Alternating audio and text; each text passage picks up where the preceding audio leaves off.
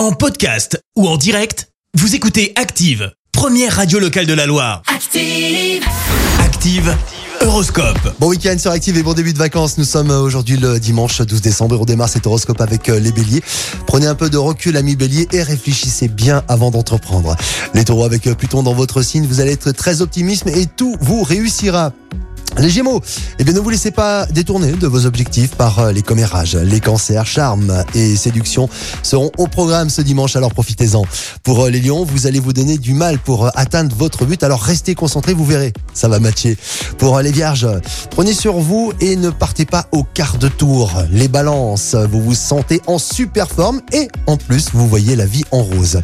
Scorpion, Tenez vos engagements même s'ils vous paraissent difficiles à atteindre.